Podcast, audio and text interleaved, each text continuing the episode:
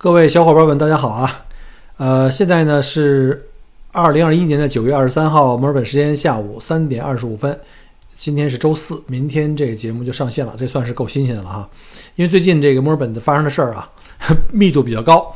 小伙伴们可能都通过电视节目啊、什么新闻啊、网络的这个各方面的信息啊，已经大概知道了啊。墨尔本在过去的一周简直就是乱成了一锅粥。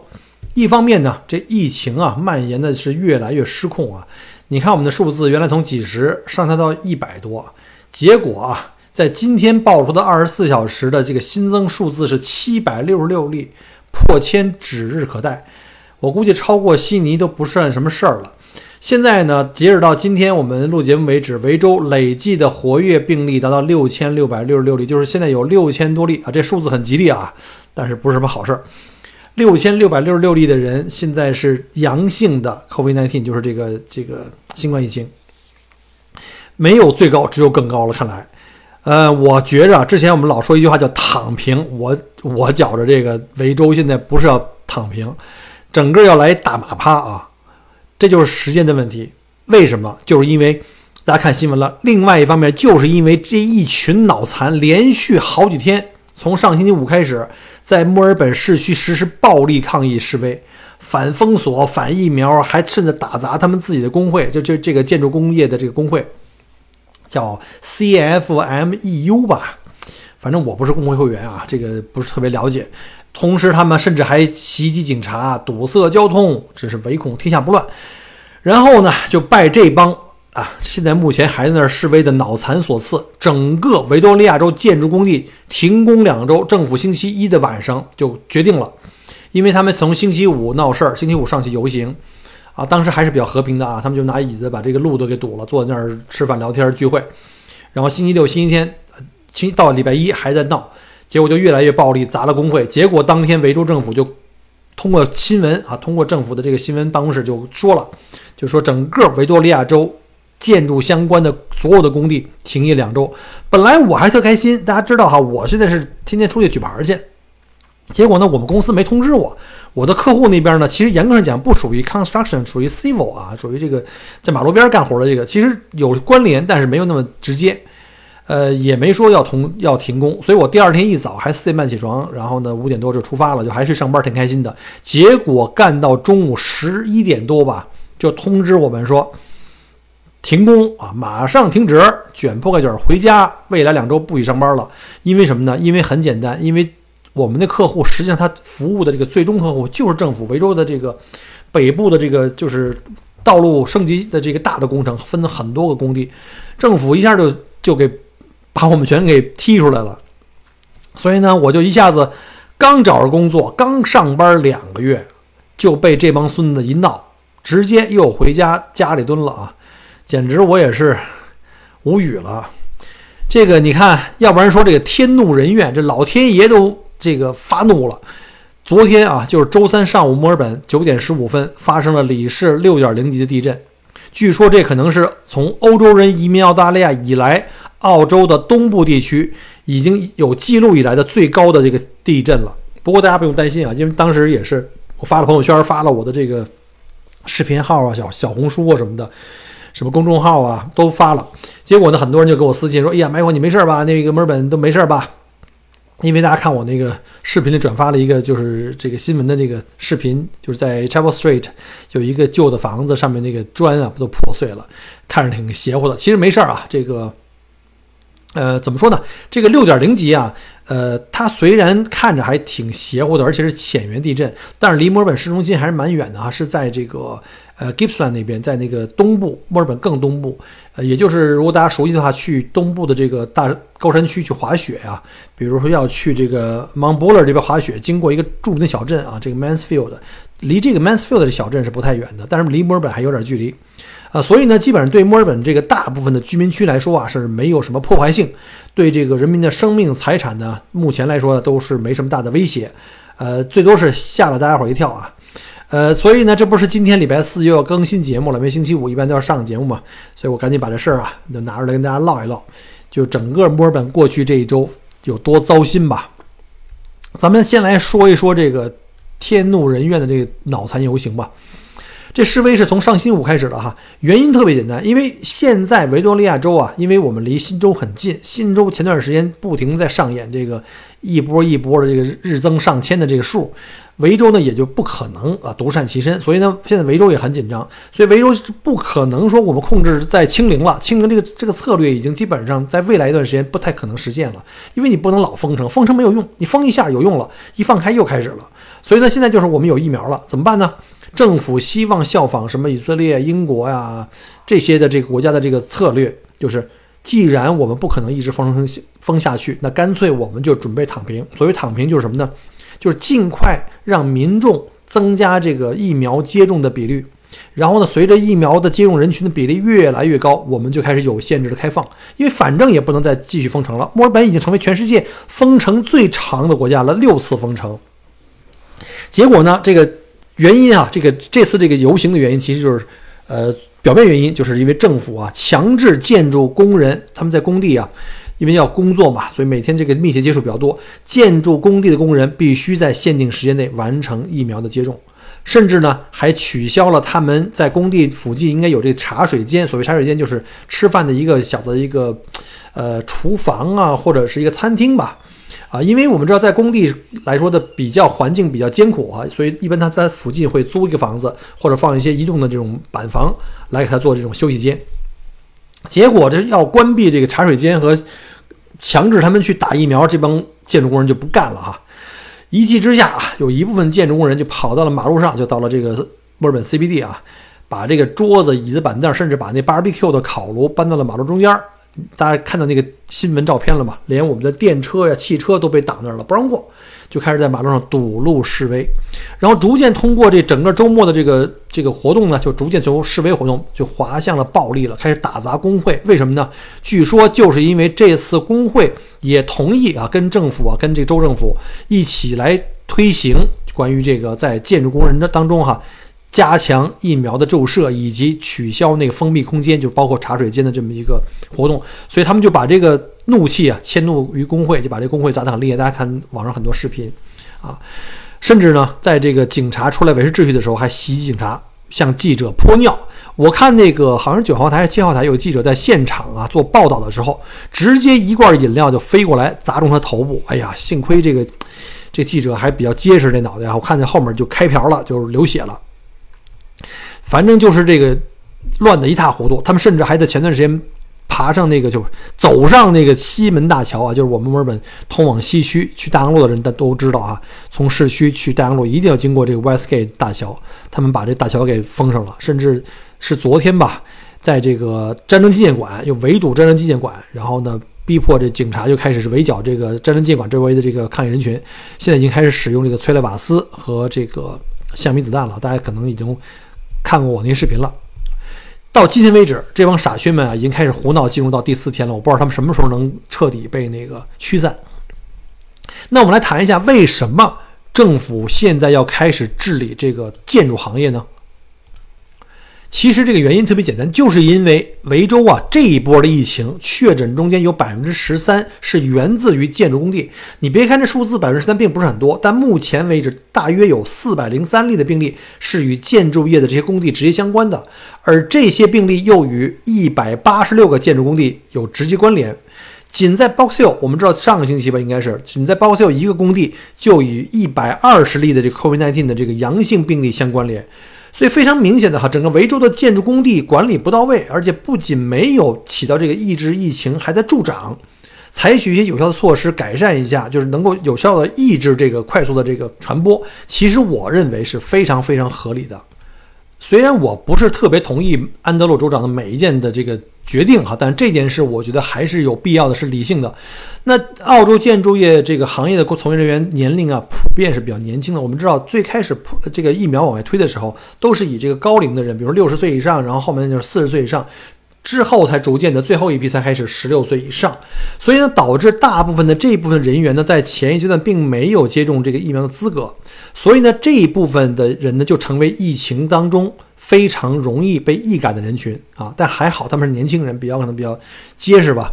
而且呢，这个建筑行业吧，劳动力是非常流动的。你知道，我们 trade 所谓这吹地都是以这个个人为单位啊，就是经常都是 casual 的工作啊，并不一定是 full time 的。而这些工人可能同时给很多雇主服务，他可能一周之内要去不同的施工地点去工作，从而会造成这个病毒的这个传播距离跟速度都非常非常快。据统计啊，感染新冠肺炎的这个建筑工人，平均居住在距离传播点约大概二十公里的这个半径的范围，而在超市啊，或者是这个生活场所呢，检测出来呈阳性的人，从传播地点到家的平均距平均距离就只有四到五公里。所以我们知道，这个生活的人，一般生活的人，没有这帮上班的人传播的更快。尤其是这些建筑工人，基本上在这几次封城，这些工人啊，这些吹地啊，都可以随时去上班，限制非常非常少，所以他们的传播效率基本上是最快的。呃，就拿我自己的感受来说吧。我虽然本身不是建筑工人啊，但是呢，因为哪里有施工的工地啊，或者是道路施工啊，哪儿都会有我们这些棒棒糖大叔，对吧？我们不是或者棒棒糖美女啊，我们都是一种类似像这种叫伴生关系啊。我现在目前来说也工作了两个半月了，每天去都不一定是同一个工地啊，也可能有，比如这星期去这个地方多一点。我曾有一个星期四天去了一个四个不同的工地，最远的时候跑到那个西区去了啊，去了那个 Full Screen 啊。大部分时候都是这种，今儿这个地儿，明儿那个地儿。运气好的话，可能我在一个地方工地一下能干个三五天、一星期啊。呃，近的话呢，可能大概几公里，像我们家门口了；远的话，远到五十公里以外。所以我们的活动范围是非常非常大的。这个活儿你没得挑啊，给你活儿你就就得去。那我们做这个交通协管员啊，我们或者叫棒棒糖大叔，还好，我们在路上指挥交通的时候啊，这个。跟我们的同行、跟我们同事之间距离啊，还是能够保障这个比较理想的这个社交距离的啊。因为我们一般限制是在一米五以内的社交距离，但实际上我们不可能一米五，那可能都得长的话两三百米远，短的话可能也得五十米、一百米远。所以我们跟同事之间沟通都得用手台啊，我们就叫 radio 来呼叫。可见啊，这基本上达到了通信靠吼达不到的这个距离了，已经。但是在现场施工的那些干活的人就没这么容易保持这距离的。他比如挖一坑，三四个人，你总得围绕这块地儿吧？你怎么能保证这一米一米五的距离一直保持了？所以很难啊。所以呢，我比他们来说相对还说安全一点。在澳洲这些大型的长期的施工现场，一般呢都会设置这个茶水间，就是休息时间啊，就是就是休息间。可以给他做饭，有微波炉啊，有这个烤箱啊，有热水机呀，有有桌椅板凳啊，反正各种东东西全都有吧。啊，包括像公共卫生这个公共卫生间，可能有的有就是男厕女厕还分开，挺那个挺干净，挺挺那什么的。这两个基本上都是属于封闭空间啊。就之前我知道有几个工地的这个爆发，基本都是因为跟这个封闭的公共空间，就是茶水间啊，或者是卫生间的这个共用的有关系。你说这厕所，咱也不能不关门对吧？但是茶水间确实是还可以有改进的空间，比如开着窗户、开着门，甚至你可以搭一个棚子，完全镂镂空的啊，就是空气可以流通的。你看我去过几个大的这个像北区的这个 ACE 那个 Charles Road 以及这个 BMD 这个 site，他们这个大的工地哈，呃，都会有这个最差最差也得有个移动的这种小像房车似的拖过去一个茶水间啊，里面有这个就我刚才说过啊，饮水机、微波炉、烤炉什么都有。然后这是给专门给工人。中午吃完饭休息一会儿的地方啊，你可以吃个热饭啊，然后喝口水啊，甚至可以坐那儿聊聊天啊，啊，这要是搁在没有疫情的时候，当然觉得哎还不错啊，这属于这个待遇还不错。但是你说现在这病毒肆虐的时候，这种密集接触的地方就是大家交换病毒的一个最佳的场所。所以我每天午饭啊，都基本上是在自己的车上躲在自己车上自己吃，尽量减少接触别人。这样的话也不会给别人带来这个压力或危险啊！我上周五就是上周五我还正常工作的时候，当时我在 BMD 那个 site，他们那边就是哎有三个大的厕所，那个那个康胖里有三个厕所那种小木板屋，然后还有两个那个就是供他们去就是午餐的那种休息室啊。我基本上不用他们那个休休息室啊，最多上用一下那个厕所。我看那个甲方的那个领导那 Peter 就是带着一大堆人就开始办公室那帮人就开始搬家。把茶水间里所有的桌椅板凳、什么冰箱、微波炉全扛到那个户外区，啊，就上面有个棚子叫 shed，就是四面漏风，但上面有个很大的 shed，下雨刮风都不怕啊。呃，这个这个挺好的，只不过就是在有风的地方，这样的话可以有空气交换嘛，有有有那个不会是特别封闭嘛。然后并且发了通知说，所有人都不允许进到那个茶水间里面去了，除非是你要在自己办公室里上班，你别人就尽量不要去互相串。那我无所谓吧，我是在户外的，反正也一直在户外，我是无所谓的。我觉得这样的话，通风良好，大家都安全，对吧？结果呢，就也就美了一天啊，结果第二天就直接就给关了，就也不能去了。嗯，我非常能理解，就是这帮建筑工人，因为毕竟是蓝领出卖劳动力、体力的，每天这个风吹日晒的，都挺辛苦的，累了一天。呃，喘气儿的时候能够进到屋里啊，吹个空调啊，喝个热水啊，喝个冰咖啡啊什么的都可以。呃，他们可能刚开始短时间内接受不了，对吧？因为毕竟习惯了嘛，所以有些人呢就在气头上表示抗议啊，就直接选择就上街游行去，坐在街上就堵路去了。上街游行的另外一个导火索，其实还有一个就是所谓对这个建筑行业进行强制的疫苗接种。上周的在在工地，其实我们公司当时已经通知我了啊，因为政府已经通知了所有的这些做呃交通管理的公司，包括这个建筑工地的公司，就是政府已经要求在九月二十三号以前，在这个 construction site 就所有的建筑工地或者这个施工的这个场所的公司必须。啊，这些工作人员必须接种至少一针以上的疫苗，而且要尽快去约第二针疫苗。哪怕你说我一直都没约上，那没问题，那你马上约，只要你约上了，你有一个预约的证明，呃，都可以让你短期内继续工作。否则的话，你如果没有的话，就会要求你不能够在工地工作。因为虽然我们这打了疫苗以后，虽然不能够保证我不再获得，但是我可能降低了这个重症率啊和死亡率啊，就不会给这个医疗体系带来冲击啊。但问题就出在这个政府的这个“强”字这俩字儿，自由散漫惯了这些澳洲人，对吧？所谓这个 “free country”，他们就听不得这个“强制”这俩字儿，违背天赋人权啊！最绝对不能接受就是，对吧？你把我的自由选择权给给放弃了。你看我们那个跟我一块工作那个团队，大概有七八个人，啊，就我们的 leader 是白人了，他就是这个论调就是这样的。我有选择自由啊，我这这个听天由命，我选择。这个不打针，上帝要让我死，我就去天堂报道。你想得美了吧你？天堂那么挤，哪有你的地儿啊？对吧？我说这个是你自己的选择，但你但对吧？你你获得了以后，虽然说你我们都可能被同时被传染，但是我打完针，我可能不至于去重症。你要去重症的话，就会给带医院带来这个负担，对吗？这个问题很简单，所以我有的时候真的不太理解他们的这种想法，用的哪根弦没搭对？你自己听天由由命。不祸别人，那肯定没人管你，那是你的自由。但是你一旦传染给别人，对吧？包括老人、小孩儿，尤其最直接、最快速的，可能是你最亲近的人，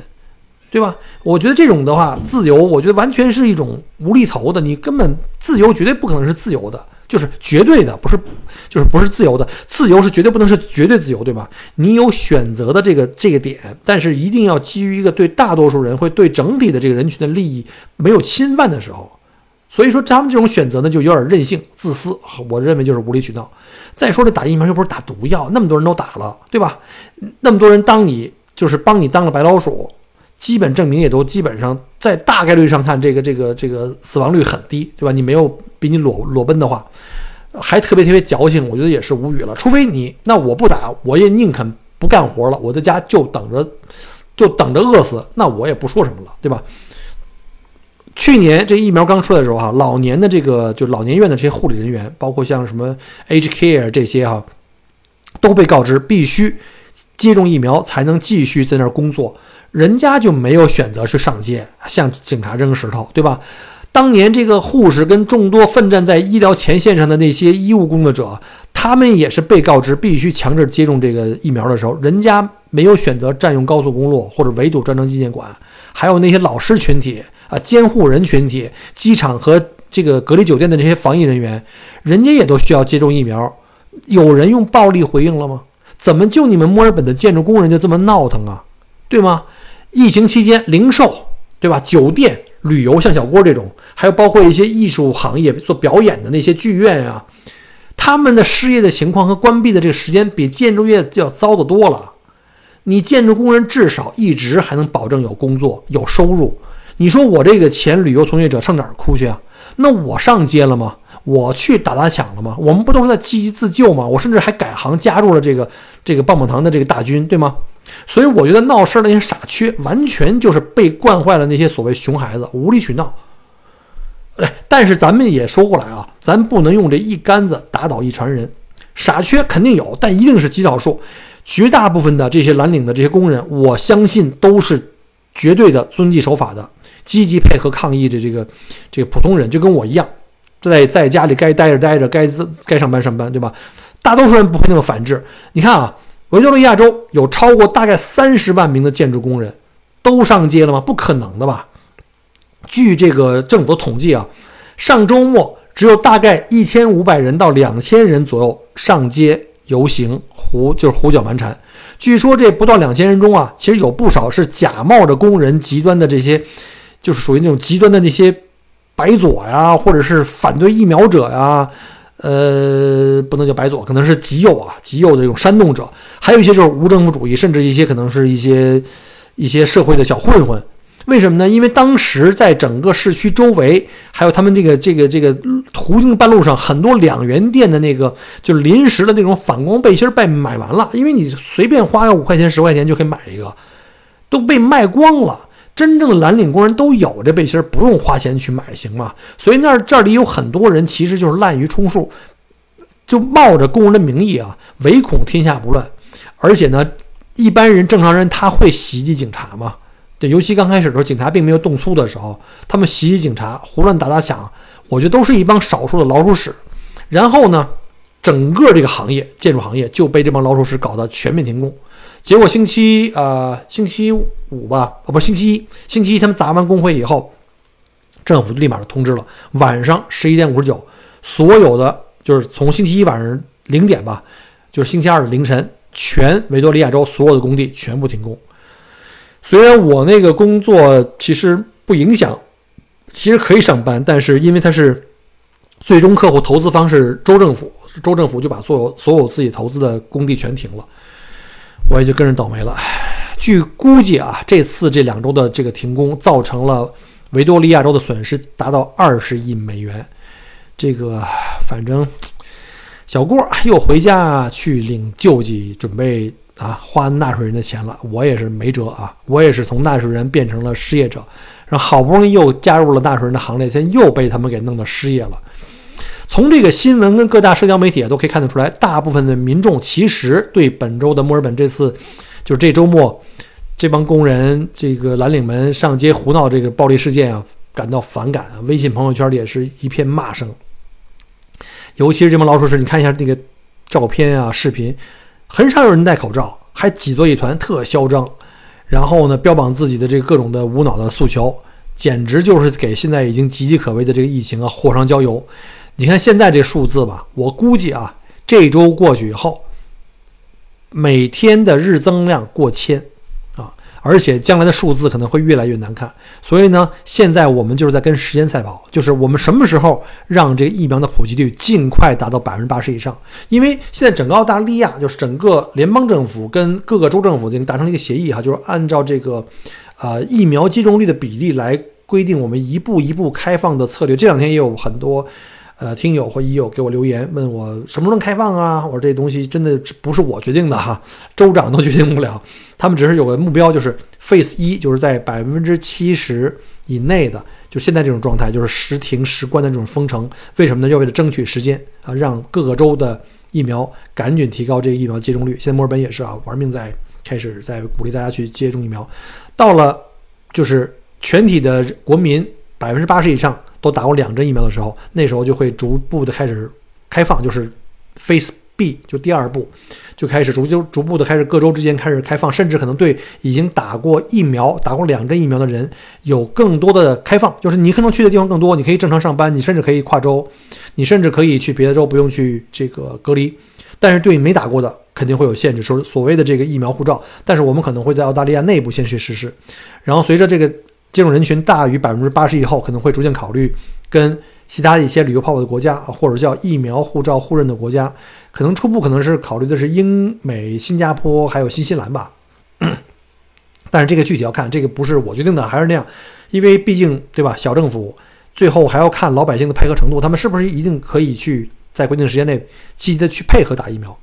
其实我特别理解每一个人都厌倦了这个持续的封城还有谁比我更讨厌封城的？一个导游对吧？墨尔本已经成为全世界封城时间最长的一个城市六次封城二百多天。我们基本上是从夏天封到了夏天我都不知道上次去大洋是哪哪天了已经。说完全都是眼泪喝一口。谁会愿意把自己关起来呢？长期关在一起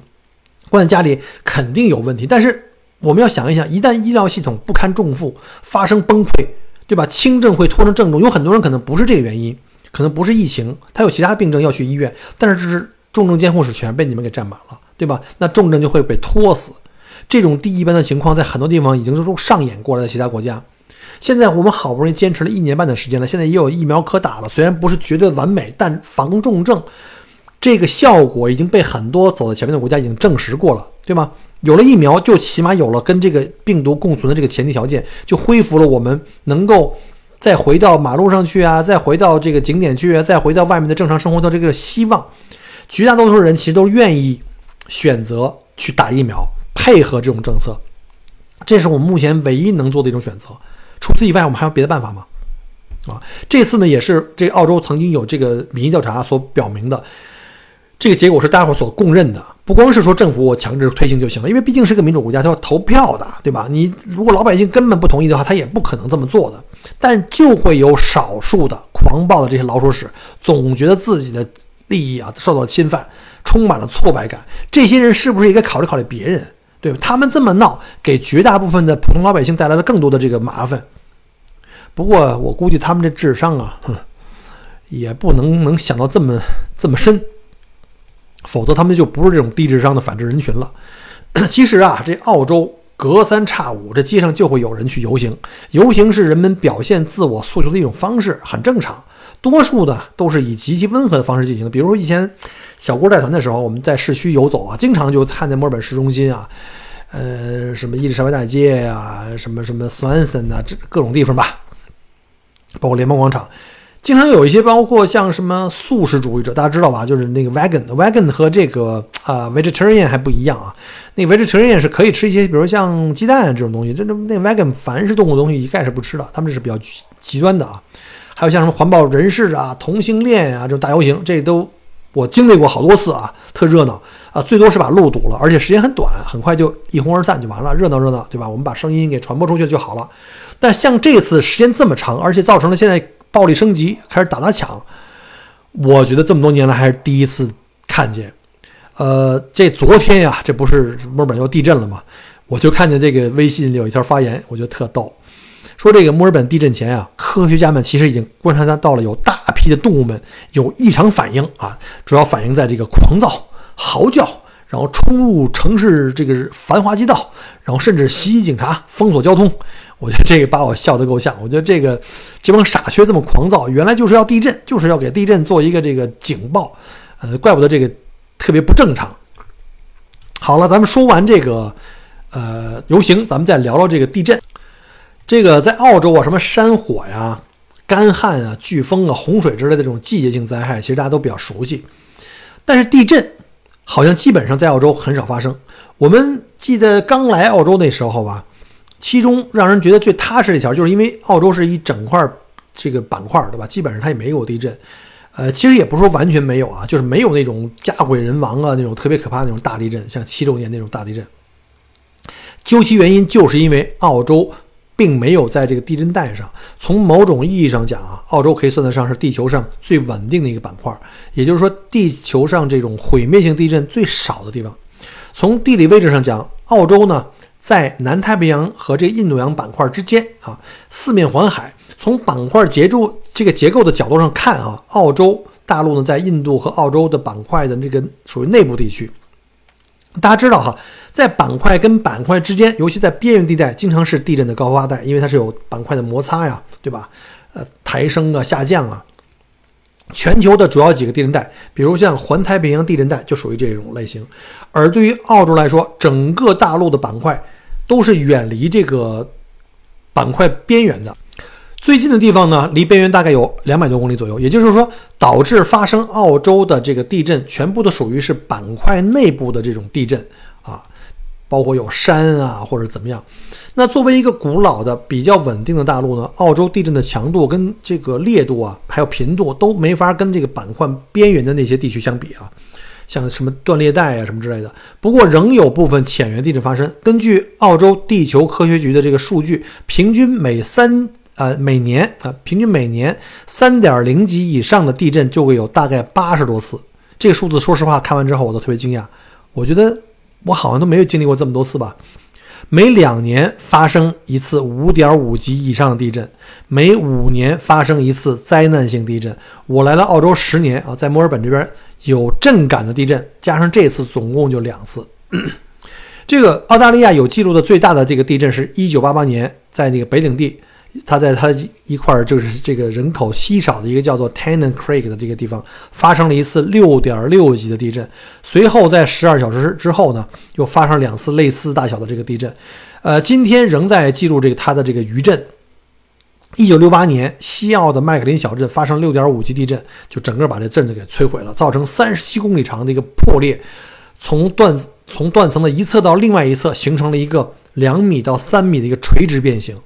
澳大利亚发生的最严重的地震之一啊，就是这一九八九年十二月份的一个早晨发生的五点六级纽卡斯尔啊。我们知道纽卡斯尔这个不光是英国有啊，在这个新州也有，在纽卡斯尔的这个地震，虽然这个地震的规模不大，才五点六级，但是因为它发生在城市附近，离这人口密集区比较近，造成了重大的破坏跟伤亡，造成了十一人的死亡。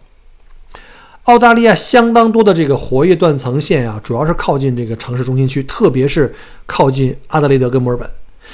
一查到这儿啊，说的我有点莫名的担心啊。我现在又强调，这养老看来要不然还是早点去吧，去这昆士兰吧。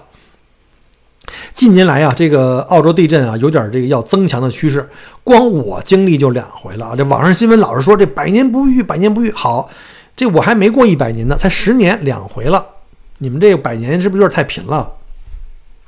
此外啊，这澳洲的地震往往都是板块内的地震，呃，所以呢都是这种浅源深度比较浅的这种地震比较多。比如昨天这回震源只有十公里深度，大家可能感觉到比较强烈，那是因为距离离我们相对来说，呃，还是比较近啊。毕竟在维州的这个东部和我们这儿可能也就是个隔个几百公里。当时我是去超市买东西，我从奥迪刚出来，然后就打开车门，拉进车门，就坐在车里。坐车里以后，我觉得我的腿啊来回去晃，就好像有人啊，就是四个人可能按着我这车的四个角这个减震啊，就是上下使劲的摁我，摁我这车来回晃悠，大概也就是个二三十秒。后来我特奇怪，我下楼下车检查一下，没人啊，对吧？周围也没有，我还以为这底下是不是过地铁呢？也没有地铁，我那边是郊区啊。也没有重型的载货车通过，我这将信将疑的我就回家，我也没想到地震这事儿。结果我一进门，哎呀，陆老师跟我说，刚才地震了，他也以为啊外面刮起了狂风呢，把我们那大玻璃窗轰隆轰隆直响啊，然后就好像那个呃紧贴着我们家这玻璃窗开过了一个大拖拉机或者一个坦克似的，轰隆轰隆那样震，整个房子跟着颤抖，把我们家那个爱睡懒觉的俊俊都给震醒了啊。结果我们家这两这两只狗。屁作用没有，一点预警的消息都没发出来。结果还是因为我们家丈母娘一声喊啊，地震啦！这俩傻缺才开始跟着狂叫。你说我养你这么多年有啥用？吵得我脑仁疼，啥帮忙都没有。好在这个地震时间不长，也就是个半分钟，然后就过去了。然后是房子呀、车子、人都没事儿啊。呃，听我住在这个包秀那个朋友的说法是，住在高层的这公寓，尤其越高层的，可能感觉就晃悠的更明显。他说这个他们家电视啊，差点从电视柜上掉下来，他就一直扶着那电视啊那儿站着。不过这次整个这次地震，我并没有听到我朋友圈。或者是我周围谁的这个群里啊，哪位邻居自己家的房子会给破坏掉了？基本上来说是安然无恙。只有就是刚才就是我讲过那个，在我的视频号里啊，或者在我小红书里发那段视频，那个呢，大家可能会发现，怎么所有人都在发同一段视频？就是那段新闻稿出来以后，那是墨尔本我们能够看到的唯一一个房子被破坏掉的，是一个老房子啊。呃，在之前。就提到那个死亡十三人的那个纽卡索那个地震之后呢，一九九五年，澳大利亚建筑行业啊就加了一条规范，引入了抗震设计要求。所以呢，比较新的现代化建筑呢，都具有相当强的这个抗震能力啊。就算是这个房塌了，估计也不会压死人，因为我们都是就是普通的这种住宅都是木质的，对吧？呃，而且木质还是相对来说有一定的弹性，所以呢，主要有风险的就是那些特别旧的老旧的房子，未经过加固的那些砖砌的房子，比如昨天就是视频说那个 Chapel Street，那就是一个老房子，可能也是几十年上百年了，一个旧式的小二层楼，就是很有那种哎旧式维多利亚风格呀，或者是那种那种的旧房子啊，外墙呢有那华丽的那种砖的外墙的那种堆砌，但是呢，它特别不经折腾。在地震这事儿上啊，总体来说，澳洲还是，呃，地球上应该是最不需要担心的地方，所以大家不用担心啊。呃，国内的亲友们也不用再给我发微信来问了，这个真的是没问题啊，非常感谢大家的关心。呃，但是说实话，理性的理性的考虑下呢，我们脑子里还是对这个抗震的自救常识还是必须得有的，对吧？技多不压身，尤其像我的年龄啊，经历过这个七六年大地震，住过抗震棚，对吧？那些记忆犹新，所以呢，我晚上睡觉之前，就是在这个当天啊，我都是把那个拿一个空酒瓶啊，把那空酒瓶反过来立在我们家那个就是地板上，然后呢，要是再晃，咣啷咣啷，它一响，那狗也会跟着叫。所以就是这种最基本的小知识吧，大家还是得有一些，包括把一些干粮、饼干啊、水啊装一兜，放在我车后备箱里，车钥匙就放在我的这个床边上，随时抓起来就可以跑啊。好了，现在这个这个这个什么呀？现在墨尔本也是乱七八糟啊，就从病毒啊加地震，再加上这帮无脑傻缺瞎折腾，都是非常非常没谱的事儿啊。呃，还是希望这个大家都平安吧。二零二一这一年确实非常不顺。咱们都这耗子尾汁儿，对吧？自求多福，好吧？大家能活过来，希望二零二二年我们把这一页翻过去之后，一切都是柳暗花明，我们再也不用为这个疫情啊，为这些事儿再担心了。好了，还是老规矩啊，我们如果喜欢我的节目，麻烦你在节目后面点赞、留言、转发，一键三连。我们下周再见，拜拜。感谢您关注和支持我的节目，除了音频节目。也欢迎您同时订阅“麦克郭聊澳洲”同名新浪微博和今日头条，以及同名微信公众号，里面有很多旅行、移民相关的资讯和攻略。如果您正在规划澳洲旅行、留学或移民，欢迎您加入我的听友群和移民交流群，有更多精彩在等着您。麦克郭约您相聚在澳洲，我们不见不散。